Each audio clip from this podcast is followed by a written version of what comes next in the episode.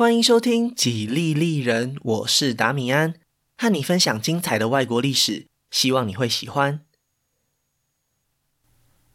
今天是日本史的第二十一集《护国神风》。由于今天这集节目包含的时间范围比较长，所以我会制作一张图表，把时间线和谱系图结合在一起。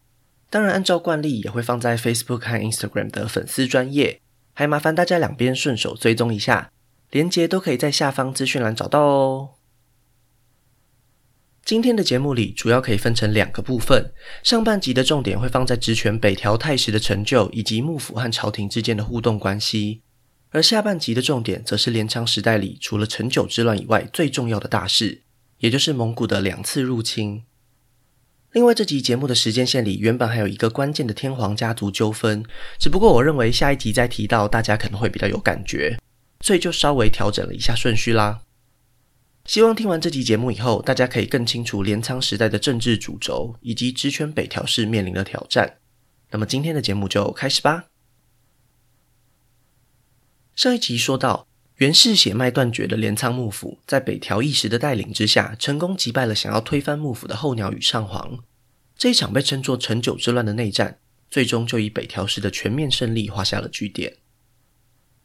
既然下一任天皇人选都已经安排好了，那么镰仓幕府这边又该由谁来出任将军呢？其实早在陈久之乱爆发以前，人选早就已经决定好了。当后鸟羽上皇拒绝让皇族担任将军以后，北条氏就只能退而求其次，找上了血统身份也还算尊贵的摄关家。虽然摄关家本姓藤原，但是随着家族开枝散叶，也都各自获得了新的姓氏。其中，在平安京里最有政治实力的，分别是九条家以及近卫家。准备出任镰仓幕府第四代将军的，就是来自九条家的九条赖金。如果有人想象他是一位英姿焕发的青年，那可就大错特错了。当他获得这个新身份时，也才不过只有两岁而已。所以，基本上幕府的精神领袖还是由德高望重的北条政子来担任。这位已经落发为尼的老婆婆。相信大家应该对她在上一集节目里的演说还有印象，这种不凡的表现以及在台面下整合政治势力的能力，也让他获得了倪将军的外号。那么打赢成久之乱的职权北条义时呢？他在整肃完朝廷，并且将御家人分封到西日本以后的第三年，突然有一天感觉到身体不适，经过不到二十四小时就已经没了呼吸。无论是幕府还是朝廷，都对他的死讯感到惊讶万分。而在这些权贵之中，最紧张的还是他的嫡长子北条泰时了。自从成久之乱率军攻入平安京以后，北条泰时就按照父亲的安排，担任了监督朝廷以及西日本的六波罗探题。但是眼下没有什么事情比替父亲奔丧还更重要了。几乎是一得到消息以后，他就立刻从平安京火速赶回镰仓。为什么他会如此心急呢？因为在他的母亲过世以后，北条义时有另外再娶。而那位继母也顺利的生下了一位男孩，所以当北条泰时被委以重任派到平安京时，他那位同父异母的弟弟仍旧在镰仓。如果按照父亲的安排，将来幕府职权的大位一定是要交到北条太时的手中。但是现在事发突然，很多计划都有可能会赶不上变化。可以预期的是，北条太时的继母一定也想让自己的儿子成为北条氏的接班人。没有就近处理后事的北条太时，正处于一种危险的处境之中。果然，北条太时在半路上就接到消息，继母和弟弟已经勾结了御家人之中仅次于北条氏的三浦氏，正准备要发起政变。不过就在这一刻，尼将军北条政子还是站了出来。年岁已高的他非常清楚，谁更适合担任家族领导人。要知道，当年成久之乱的前线指挥官就是北条泰时。无论是他的能力还是资历，都已经获得众多御家人的认可。为了避免家族内斗造成镰仓幕府元气大伤，北条政子说什么也得帮这位杰出的侄子一把。他心想，既然密谋政变的主力是三浦氏，那就从问题的源头解决吧。于是，这位老太太就亲自带着手下闯进了三浦氏的宅地，面色凝重地向大家宣布：她接获密报，有人要对北条泰时不利。请镰仓幕府最重要的御家人三浦氏一定要好好保护未来的职权啊！三浦氏全家上下一听，当然就明白政变的计划已经走漏风声，如此一来，成功的机会就相当渺茫，只好临时决定放弃。所以这次危机就在不流血的情况下顺利解除了。匆忙赶到镰仓的北条泰时，在姑姑的协助之下，举行了继承家业的仪式，顺利成为了幕府的第三代职权。放下心中大石头的北条政子，也终于没有遗憾地离开了人世。事实证明，他真的没有看错人。北条泰时明白，他父亲花了几十年才搞定幕府内的各方势力，他自己虽然战功彪炳，但也还不足以独自掌控全局。于是就将叔叔从平安京请回来担任连署。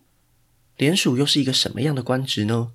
简单来说，就是当职权做出决定以后，由他再次检查把关，确保决策没有考虑不周的地方，地位就等同于职权的副手。不仅如此，北条泰时还找来了另外十一位有实力的御家人，组成了一个名为平定众的团体，再加上职权和联署，正好又是十三位，基本上恢复了二十多年前实施的十三人合议制。最值得一提的是，在这十一位平定众之中，曾经密谋推翻北条泰时的三浦氏也成功入选。所以从另一个角度来看，这也是北条泰时为了维持镰仓幕府稳定而做出的牺牲。在众多御家人眼里，这样的胸襟和度量又再一次证明了他才是最好的职权人选。作为武家政权真正的领导人，北条泰时并没有就此满足，因为他还观察到了一个现象，那就是在武士阶级抬头的新时代里。法律制度并没有跟着与时俱进。无论在任何社会里，规则都是政治管理最重要的一环。如果没有一个明确的规范，各种人与人之间的纷争都有可能会产生剧烈冲突，从而摧毁统治集团的根基。等一等，原赖朝在建立镰仓幕府时，不是曾经成立一个负责解决诉讼纠纷的问住所吗？为什么北条泰时还认为这是一个大问题呢？首先，在幕府草创期，问住所的负责人是来自平安京的三善广元。虽然他对平安时代流传下来的律令相当熟悉，但是那终究还是属于旧时代贵族的法律。每当遇到武士之间关于领土或是权力的争议时，还是得参考许多御家人的意见。而且案件本身判决的依据，也都只能依靠过去的习惯。一旦时间久了，累积的判决也就跟着堆积如山，参考时会陷入非常没有效率的情况。再者，过去的律令都是由汉文所书写，对于一般民众甚至是武士来说，都有着学习上的困难。许多人常常会在不知情的状况下违反律令，不仅加重了幕府机构的行政负担，也产生了令人觉得不公平的错觉。最后一点跟御家人的大量西进有关。上一集有提到，承久之乱结束以后，许多支持朝廷的武士都被镰仓幕府没收了土地，并且马上就分封给立下战功的御家人们。这些从东方搬来的武士难免会和当地人产生纠纷，一旦出现争议，当然是会按照关东地区的习惯来处理。可以想象，完全不了解关东习惯的西日本民众会出现多么大的反弹。综合以上几点，北条泰时在成立平定众以后，就将他们好几年的会议记录整理成了五十一条法律，终于在西元一二三二年编纂成著名的《御成败事目》。这不仅是第一部武家政权创立的成文法，也是未来数百年内全日本各地制定规范时所参考的根本原则。适用的范围除了武士之外，也涵盖了所有日本人，对后世产生了深远的影响。在北条泰时担任职权的十多年里，镰仓时代总算是进入了相对和平的时期。然而，就在西元一二四二年，镰仓幕府和朝廷之间发生了一次重要的意见分歧。根本原因大家也都不陌生了，就是天皇继承人选的问题。当年在陈久之乱结束以后，镰仓幕府为了杀鸡儆猴，避免倒幕派皇族继续成长茁壮，毅然决然将后鸟羽上皇的子孙全部流放，改让另一支皇族血脉来担任天皇。只可惜这样的安排仅仅维持了二十年，因为后枯河天皇年纪轻轻就过世了。接替他的四条天皇甚至才十岁，就因为一场意外而去世。结果这一支血脉就突然绝后了。正所谓国不可一日无君，朝廷里的文官们在四条天皇驾崩以后，立刻就开始拟定计划，准备要重新找回候鸟羽上皇的后代登基。而且在这么多人选之中，还偏偏看上了一位叫做忠成王的皇族。这位忠成王有什么问题呢？问题倒不是在他本人身上，而是与他的父亲顺德上皇有关。当年候鸟羽上皇筹划倒幕行动时，顺德上皇曾经表示全力支持。那么，当然镰仓幕府对这样的人选一定会产生怀疑了。已经行将就木的北条泰时下定决心，说什么也不能让这件事情发生。但是他又能怎么办呢？有资格继承皇位的，不全都是候鸟羽上皇的子孙吗？话是这么说没错，但是其实另一位土御门上皇就没有实际参与承久之乱，只是因为血缘关系而被牵连而已。他的孩子就是镰仓幕府所能接受的底线了。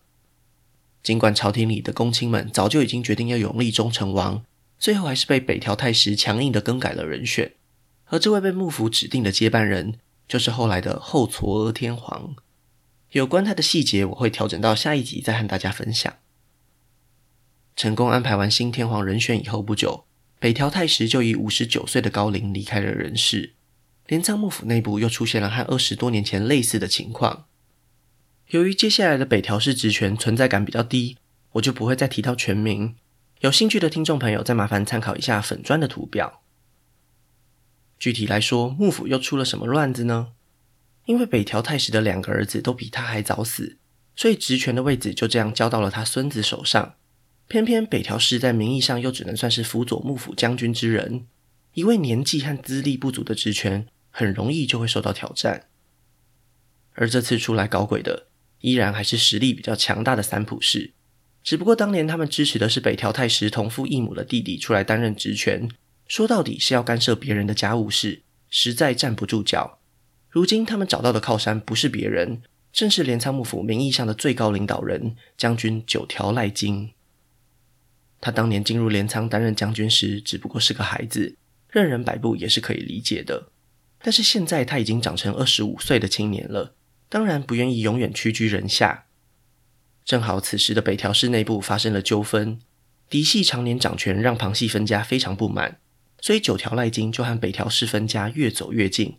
很快就引起了北条氏嫡系的紧张感。北条氏嫡系的担忧并不是没有原因的，还记得吗？九条赖金出身自摄官家，他的父亲和外祖父都是平安京里首屈一指的高官。在北条泰时过世以后，这两位老人家就看准了时机，不断尝试干预镰仓幕府内的事务，这也让将军和北条职权之间的关系不断恶化。眼看握有名分的将军就要和平安京里的朝廷联手对付自己，北条氏嫡系也只好先下手为强，强迫九条赖金提前退休，把将军之位传给了他年仅六岁的小儿子。而且为了防范九条赖金继续在镰仓发挥影响力，还直接就把他赶回了平安京，希望他离幕府越远越好。没想到这一系列的动作激起了御家人三浦氏的不满。他们家族之中有些成员在九条赖金成长的过程中建立了良好的关系，因此对于将军被赶回平安京这件事情愤愤不平，甚至还打算将他重新接回镰仓。看在北条氏嫡系的眼里，这就好像是要推翻职权、恢复幕府将军的实权一样，所以按照惯例，三浦氏这根眼中钉必须得除之而后快。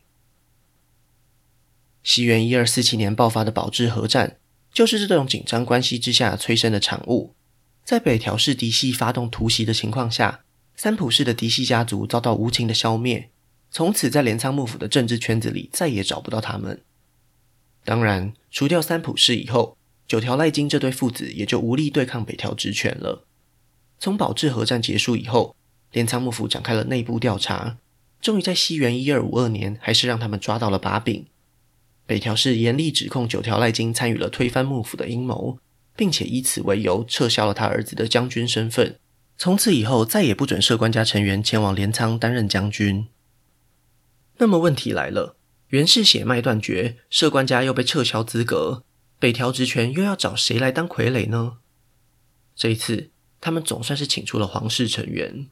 当时皇族之中真正掌权的是已经退位的后嵯峨上皇，还记得吗？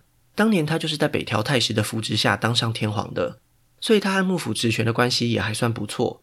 于是就把自己年幼的皇子送到镰仓去，一直到镰仓幕府垮台以前，将军人选都是直接从皇族血脉中产生，因此又被人们称为公将军。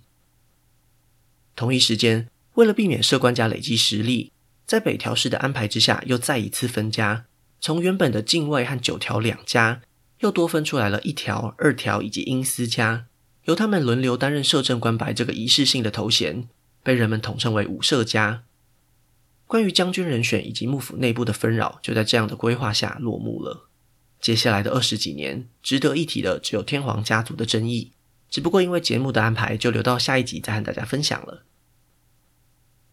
当时间进入十三世纪下半叶以后，北条氏职权的考验才真正到来了。在上一集节目的最后有提到，成九之乱爆发的西元一二二一年，正好就是蒙古领袖成吉思汗进行第一次西征，并且消灭中亚地区强权花剌子模的同一年。在北条氏掌控日本的这几十年里，蒙古人接着又进行了两次西征，终于建立了一个庞大而令人心生恐惧的大帝国。而其中最接近日本的部分，就是由忽必烈掌控的元帝国了。作为蒙古帝国在东亚世界的领袖，忽必烈急着建立自己统治的正当性，所以才刚打赢继承战争后没多久，就开始将东亚周边的地区送出了投降劝告书。其中一位收件者，当然就是日本天皇了。接到元帝国正式外交文件的朝廷，也不敢轻举妄动，立刻就将此事转告给镰仓幕府。当时的北条直权心想。日本和南宋从平安时代末期以来就多有交流，不管是在宗教文化还是商业贸易上，都可以算是非正式的盟友关系。这个时候的南宋虽然和蒙古暂时停战，但是依然处于互相敌视的状态，怎么能够就这样抛下友邦呢？然而，关于蒙古大军的传言，镰仓幕府也从海外归国的日本人口中略知一二。这样强大的军事强权也不好得罪。于是最后就决定以一种拖一天是一天的态度，完全搁置了忽必烈的要求。时间一久，元帝国这边自然也发现了日本官方消极的态度。为了断绝南宋的海上贸易，也为了杀鸡儆猴，忽必烈终于还是在西元一二七四年冬天派出了渡海远征军。由于当时的朝鲜半岛已经完全臣服于忽必烈，所以元帝国的军队就从这里的港口出发。如果大家还有印象的话，过去的节目里曾经提过，日本岛上距离亚洲大陆最近的港口就是位于九州的北部，所以蒙古军登陆的目标也理所当然地选在这个远离平安京和镰仓的地区。接到蒙古大军准备入侵的消息，镰仓幕府立刻动了起来，紧急下令动员全国武士前往西方。虽然过去几百年来他们从未和外敌作战，但是眼下能够保护日本的，也只剩下他们这些武士了。如果没有办法替天皇守卫国土，那么武家政权的正当性也将会荡然无存。即便元帝国最后没能直接将日本纳入版图，光是让天皇投降的屈辱，就足以摧毁过去数代人立下的根基了。这一战，武士们有绝不能输的压力。那么蒙古军的情况又是如何呢？虽然他们军队人数加总起来超过三万人，战船的数量也超过九百艘，但是基本上这就是一支杂牌军。除了从朝鲜半岛征召的高丽军队以外，还有许多是过去投降蒙古军队的女真人和汉人。真正骁勇善战的蒙古精锐少之又少。更何况最初的战场将会在海上，擅长骑马射箭的蒙古勇士又能有什么发挥的空间呢？话虽如此，但是守护日本海岸线的也并非镰仓幕府麾下最勇猛的武士，因为就在北条直权下令让九州武士整装备战时。蒙古战船就已经乘着强劲的西北季风抵达国门了。首场战役的数字相当悬殊，位于日本外海的对马岛上，八十名武士就这样以螳臂挡车的姿态壮烈牺牲了。接下来的几天里，蒙古军队在沿海的岛屿上如入无人之境，因为相比之下，日本守军真的寥寥无几。他们所做的努力，都只是为了替国家争取更多的时间。终于。在蒙古大军准备登陆北九州的博多湾时，九州地区的地方势力终于集结了将近一万人的部队前往岸边迎敌。虽然蒙古军奋勇作战，好几次冲散了守军的阵型，但是日军崇尚的武士精神，还是一次又一次的将他们重新集结在一起。几番战斗下来，握有人数优势的蒙古军竟然讨不了什么便宜。随着太阳逐渐沉入到海平面下，蒙古军也开始认清他们登陆失败的现实。为了避免日军在夜里展开袭击，蒙古军指挥官决定下令让所有军队撤离没有防御设施的岸边，全数登船，等待隔日再战。没想到，这一个关键决定替这场战争带来了戏剧性的转折。就在这个晚上，海面上突然迎来一场风暴，完全出乎众人意料之外。对于在岸上扎营的日军来说，基本上没有什么太大的影响。但是在船上过夜的蒙古军可就不一样了。晃荡的船体互相碰撞，就算是再强大的海军也难以抵挡这种大自然的力量。眼看远征军即将溃灭，指挥官只好下令全军撤退。在这种恶劣到不行的天气里，仓皇地逃回了朝鲜半岛。根据事后的统计数字，蒙古军伤亡过半，损失惨重。短时间都无法再发起进攻了。隔日清晨，日本守军正准备浴血奋战时，才发现敌人早已消失得无影无踪。虽然还没搞清楚到底发生了什么事，但是某种程度上来说，这也算是一种奇迹般的胜利吧。欣喜若狂的日军立刻就将消息以最快的速度传回平安京和镰仓，总算是稍微缓解了朝廷和幕府内的紧张情绪。镰仓幕府对于九州武士们的英勇表现很是满意，对他们大肆封赏了一番。但是与此同时，北条直权也明白，千万不能掉以轻心。蒙古大军随时有可能卷土重来，再次对日本发起入侵行动。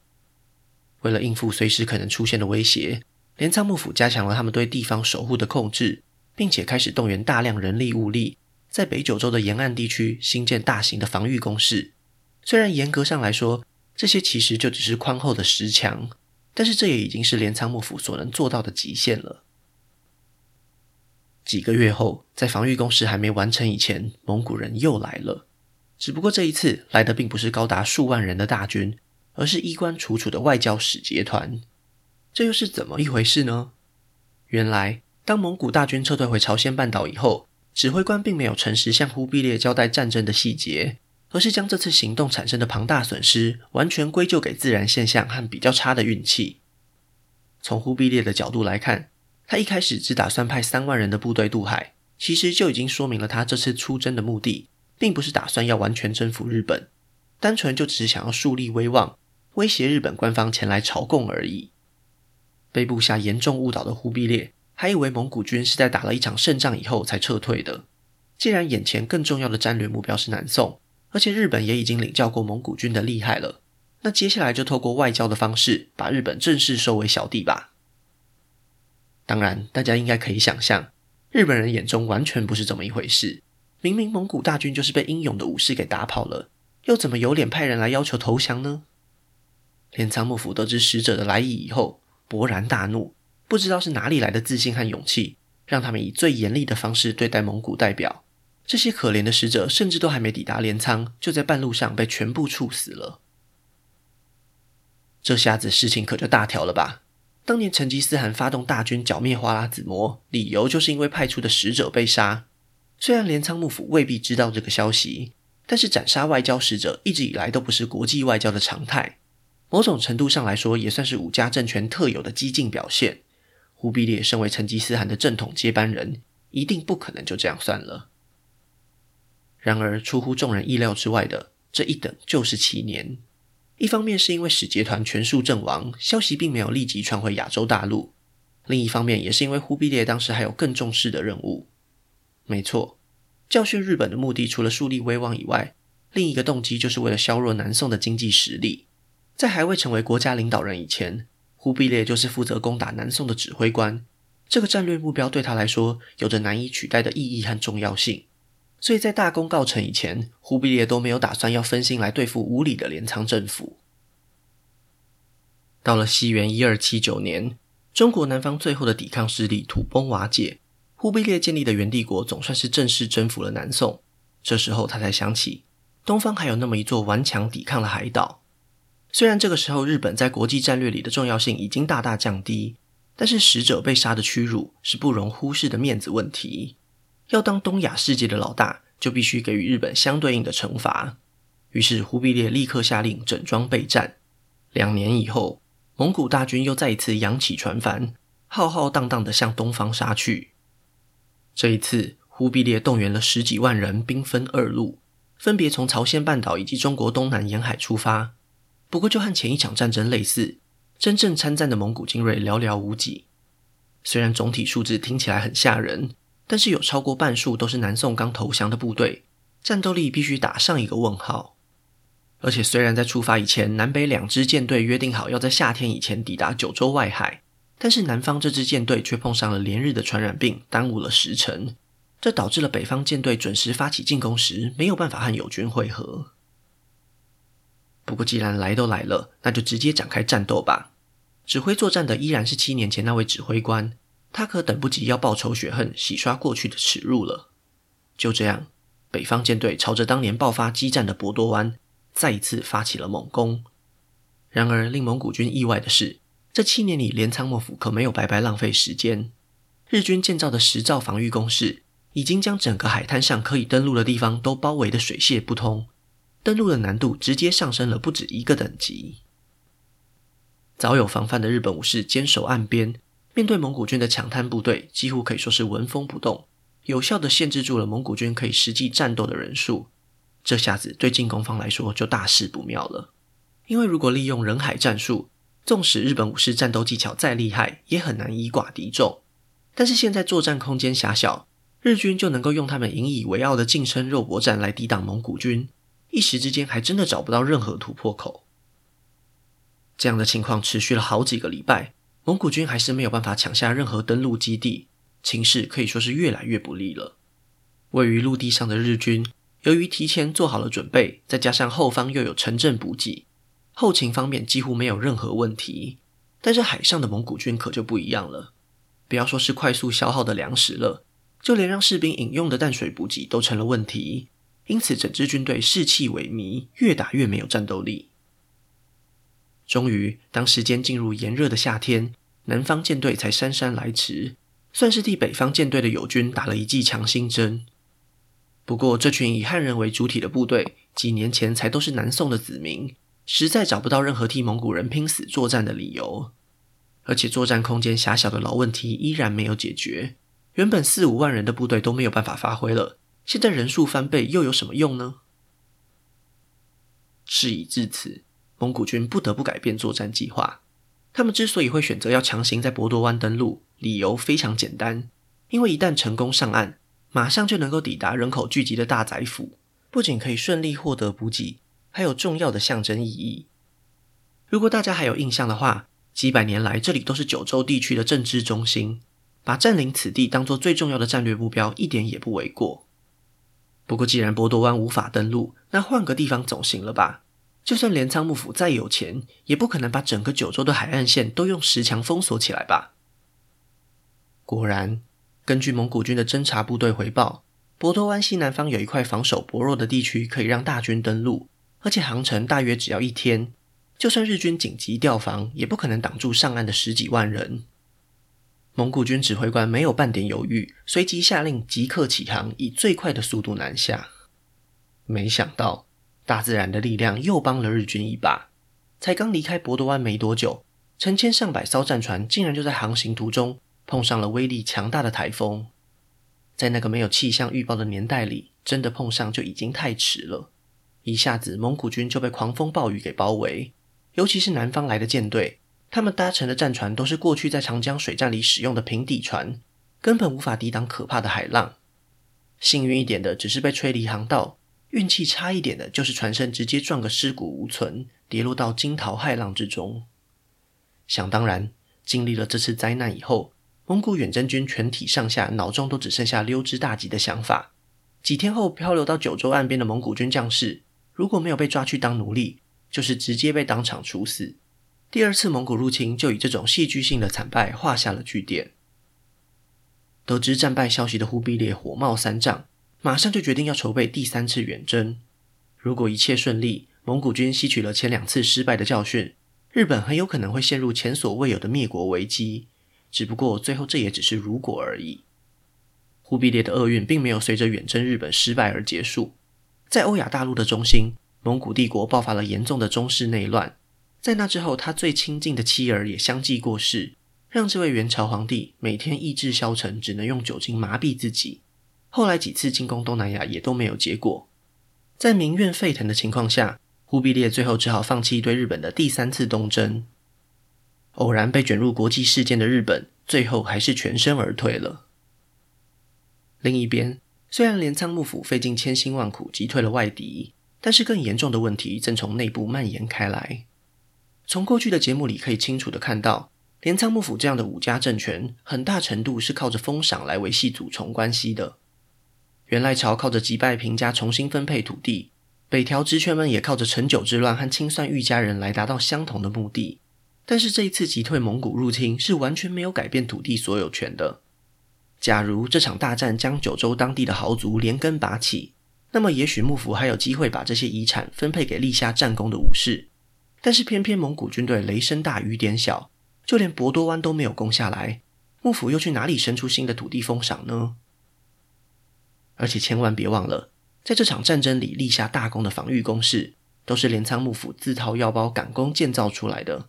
在支出急剧暴增的情况下，幕府财政也开始出现了收支不平衡的问题。所以基本上，在蒙古第二次入侵时辛苦战斗的武士们，完全没有办法获得相对应的报酬。当然，这种不满的情绪很快就传遍了整个日本。一直以来，北条氏虽然对付异己毫不手软。但是他们在地方武士的眼里还算是非常守信用的。如今好几代人累积下来的名声，在战后直接毁于一旦。之后要再一次取得大家的信任，就是难上加难了。难道北条氏没有想出适当的对策吗？方法是想出来了，但是却和“适当”这两个字有着一段还不小的差距。面对来自底层越来越大的压力，北条氏的选择是更进一步将权力集中到嫡系血脉的手中。结果连带的也树立了一道高墙，将北条氏和基层武士更彻底的分隔开来。从这一刻开始，盘踞在镰仓超过一世纪的武家政权就已经步上了灭亡的道路。那么今天的故事就先分享到这里，下一集我会继续分享更多属于日本的故事。如果喜欢我的节目，可以顺手按下关注或追踪。也拜托大家到 Apple Podcast 和 Spotify 帮我评分留言，这会对节目有很大的帮助。另外，如果想要透过行动支持我继续制作节目，在下方资讯栏也可以找到小额赞助的连结哦。